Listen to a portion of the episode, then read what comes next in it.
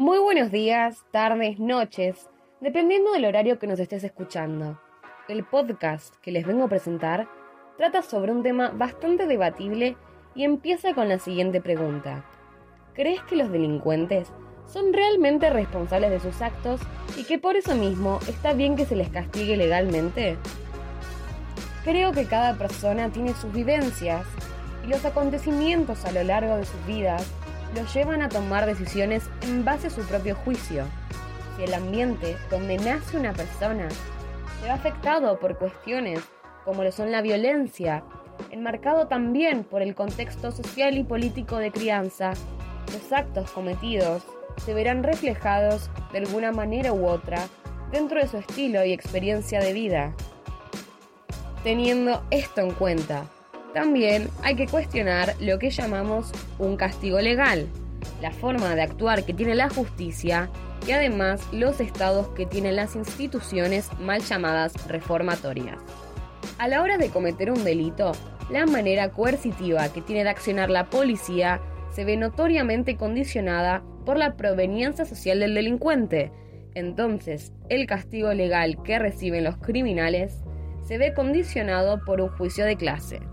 La policía funciona como aparato represor del Estado y responde a los intereses de ciertos sectores.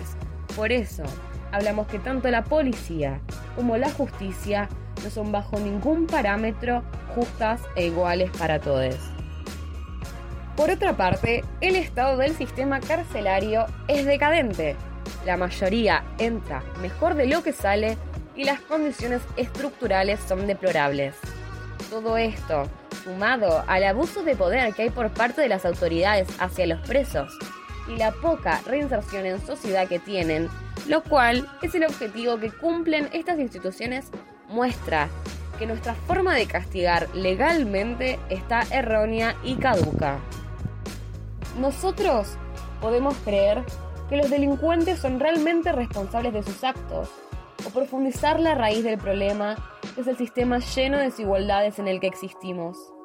En un mundo sin diferenciación de clase o de género, la mayoría de crímenes cometidos se verían totalmente erradicados, ya que todos seríamos iguales y no existirían episodios como feminicidios, es decir, matar a una mujer por el mero hecho de serlo, como también cuestiones como la inseguridad, ya que al no existir una concentración de riquezas, no se vería la necesidad de robar para poder alimentarse o vivir. No quiero decir tampoco que no existirían, ya que gente psicópata y cleptómana existirá por siempre, ya que estamos hablando de trastornos psicológicos, pero estos no se verían enmarcados por las cuestiones como son las desigualdades que produce el capitalismo y el patriarcado, ambos sistemas que se retroalimentan entre sí.